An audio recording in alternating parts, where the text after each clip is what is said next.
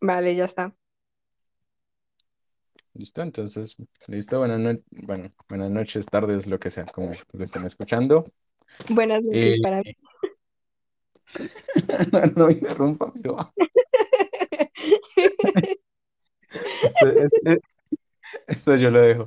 Eh, bueno, eh, hoy estamos con, ¿cómo quiere que le digan? Paula, Valentina. Valentina, mejor. Con, con Valentina Méndez, una, una amiga que ha estado muy pendiente en la creación de este podcast y pues hoy, hoy nos está acompañando acá. Entonces, pues, saludos. Hola, buenas noches. Lo digo para mí, lo siento mucho. Sí, es que Aunque Paula ayer está seis horas adelantada, ¿no? Entonces, Ah, bueno, buenas tardes. Eh, bueno, ya 23 de diciembre, ya Navidad, ¿qué, qué va a hacer Paul? Eh, bueno, ya, ya le digo Paulis, no, pero pues digámosle Valentina en este caso. ¿Qué va a hacer Valentina esta Navidad? Pues de ahí en Navidad, realmente ni siquiera el plan es mío. Eh, nos vamos a ir a eso de las 8 de la noche a casa de unos amigos de mi papá, de mi papá a pasar Navidades, porque no lo queríamos celebrar solos en casa, porque en mi casa pues somos cuatro personas y, y nada, al, al tener más, más gente a nuestro alrededor, que, que es así un núcleo familiar bastante pequeño, pues lo celebramos con otra gente porque no se puede, no se puede más. Y nada, a lo mejor me voy a Miño con mis amigos, si me pueden llevar, y si no, pues pa' casita a las 2 de la mañana y a dormir. Como ves, las navidades aquí no son muy, no son muy interesantes. Ah, bueno, contexto. Pa- eh, Valentina vive en España, entonces las cosas cambian un montón. Importante. Pero eh, digamos que el estrés de la Navidad sigue, sigue, sigue presente o, o no sé allá, porque acá la Navidad Sí. es muy estresante. La cuestión de los trancones, todo el mundo corriendo. No hay ni mierda que comprar. No, Tienda a comprar ropa y no hay la talla, no hay el color. nada, ¿eh? No cambian nada. O sea, hoy fue un centro comercial y para cambiar un pantalón y comprarme un jersey, eh, tardé a lo mejor dos horas de las colas tan impresionantes que había, o sea, toda la gente comprando a última hora, etcétera, etcétera, o sea, era impresionante. La verdad es que eso no cambia de un país a otro. Los supermercados, la mitad desabastecidos, porque claro, la zona de Navidad, etcétera, etcétera, pues un poco como allá. En eso sí que no cambia. Pero los trancones, también igual. Sí, la congestión, o sea, la gente que se va mm, a otros lugares por Navidad, porque muchos viven lejos de su familia, etcétera, etcétera, pues al final son los mismos. O sea, Navidad es Navidad, sea donde sea. Allá. Pero, pero entonces más paila, porque si allá tienen pues acá y aún así hay trancón, pues imagínense acá que todos a ver, no son trancones como los de allá. O sea, lo que pasa es que yo, yo no vivo en Madrid, por ejemplo. En Madrid hay trancones, sea Navidad o no, porque es la capital. pero yo vivo en una ciudad mucho más pequeña. Entonces, pues los trancones son mucho más light, por decirlos así. Yo nunca he visto un trancón aquí como los de allá. O sea, aquí donde vivo, en Madrid sí que he visto, pero aquí, en la vida. No, paila con razón. De hecho, a mí, sinceramente, hable- hable. me, me parece, ahora mismo yo pienso en vivir en Madrid, que es una ciudad tan grande, tan congestionada, y a mí me agobia, me agobia muchísimo además. O sea, el hecho de vivir en una ciudad tan grande me agobia muchísimo. es, es que es lo paila de las ciudades. Pues por ejemplo acá en Bogotá, que es relativamente pequeña y fácilmente se puede atravesar en unos 40 minutos y una vez se puede llegar a tardar hasta dos horas, tres horas de extremo a extremo, solamente por los trancones, es paila. Claro, marica, aparte, es que yo me acuerdo de las navidades allá, me acuerdo que mi abuela siempre compraba las cosas de último momento y mi tía igual, que nos íbamos muchas veces al centro. Madre mía, los trancones. O sea, yo creo que lo más estresante de la Navidad era eso.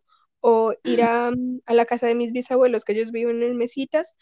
Dios mío, los trancones que había para salir de Bogotá eran impresionantes, pero impresionantes. Todos Grinch nosotros acá.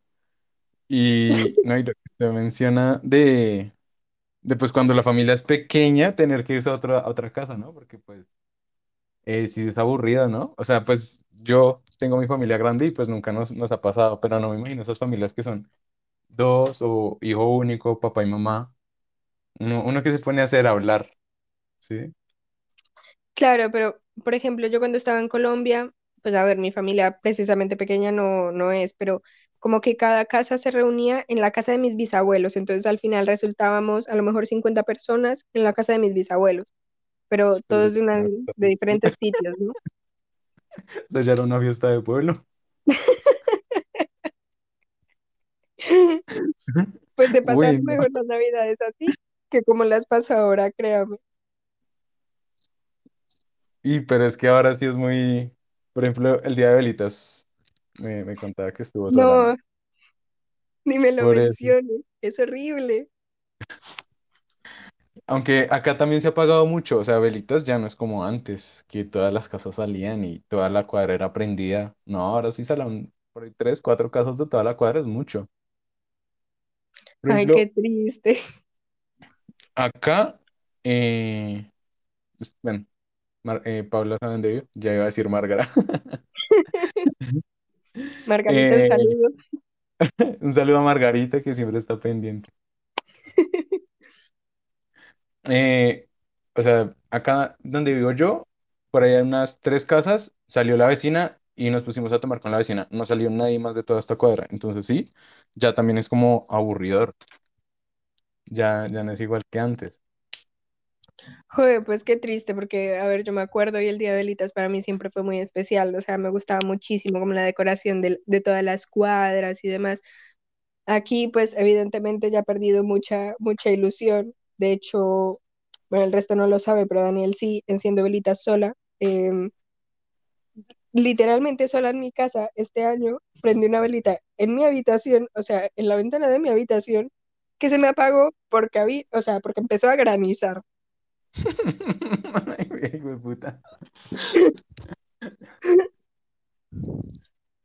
Pero la, la otra es como donde vive la niña, ¿no?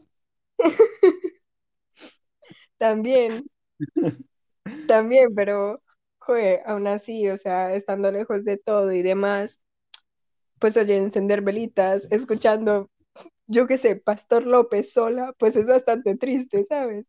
Y es como por no perder la tradición, Sí, es que creo que hoy, hoy en día muchos lo hacen es como por tradición. por costumbre, claro. Yo, yo Aunque lo hago llegue por uno, eso. Aunque llega uno no a hacerlo y uno se siente como, como vacío, como, ah, parce, no prendí velita. Claro, es que a mí me da mucho pesar, ¿eh? O sea, yo llevo encendiendo velitas todo este tiempo, solamente porque es como, o sea, me trae recuerdos muy bonitos de cuando yo estaba en Colombia Exacto. y Y de la bueno, niñez, ¿no? Y yo creo que a todos nos, nos pasa igual, o sea, el día de velitas a mí de pequeña me hacía mucha ilusión. no, y todo, y todo diciembre en, en, en general, ¿no? Porque digamos uno cuando era pequeño era como que ya va a ser 24 y, y ese 24 era eterno esperar y la novena era aún más eterna. Y ahora es uno, marica, ya es 24 y no compré nada. Maricas es otra, las novenas. Yo a veces las extraño. Puede que, que sean tediosas, pero yo a veces las extraño. Fíjese. No hace novena en la casa.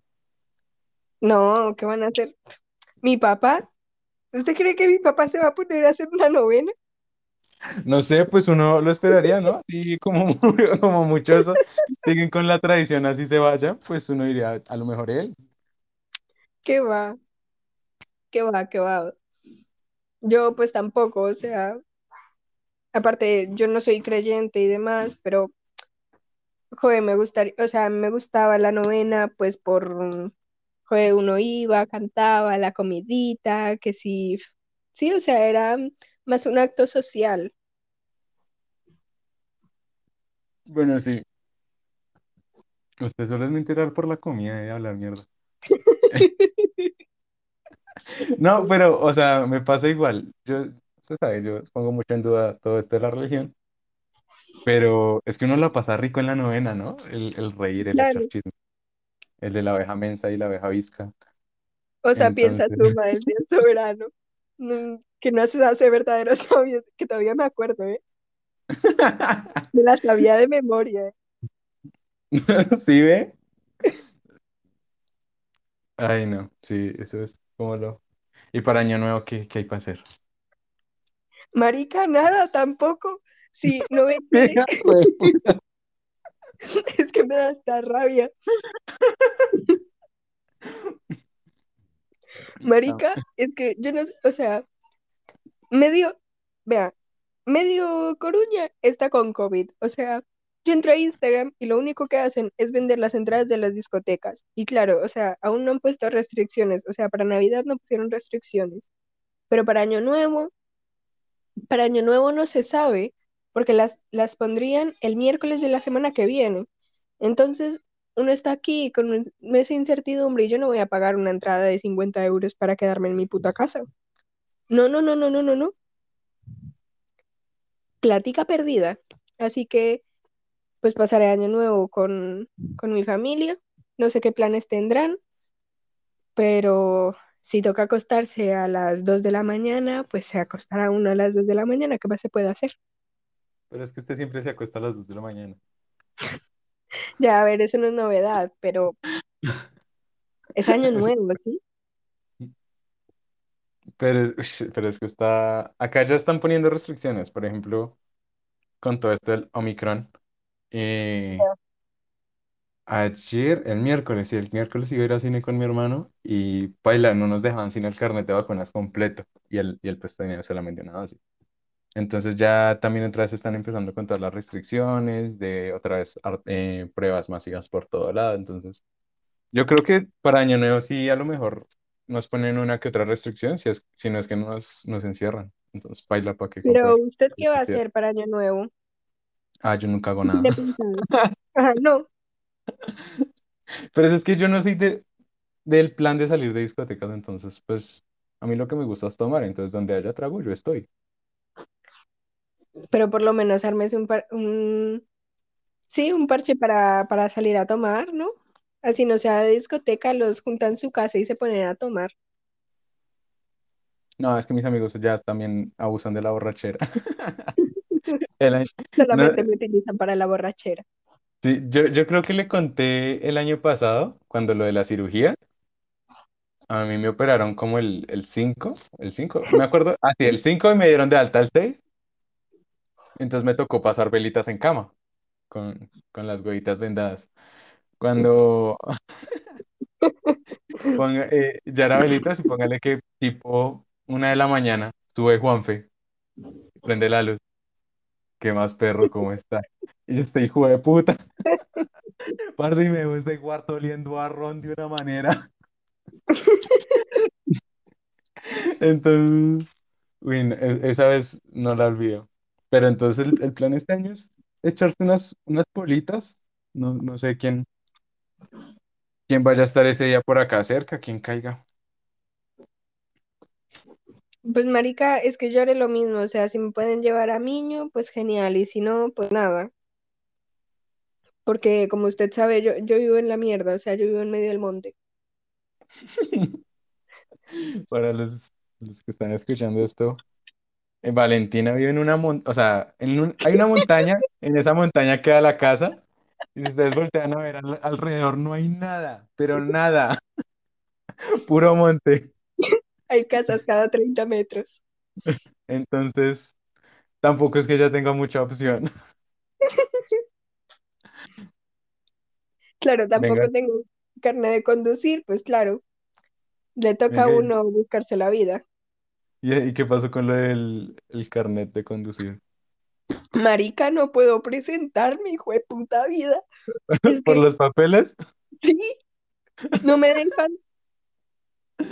No, vea, es que pagué el psicotécnico, pagué el psicotécnico para coger y decirle a la señora esta eh, vale, eh, para cuando me darían eh, la cita para el examen, etcétera, etcétera, y dice, ay, no, es que no puedes. Y yo ya habiendo pagado el gran hijo de puta psicotécnico,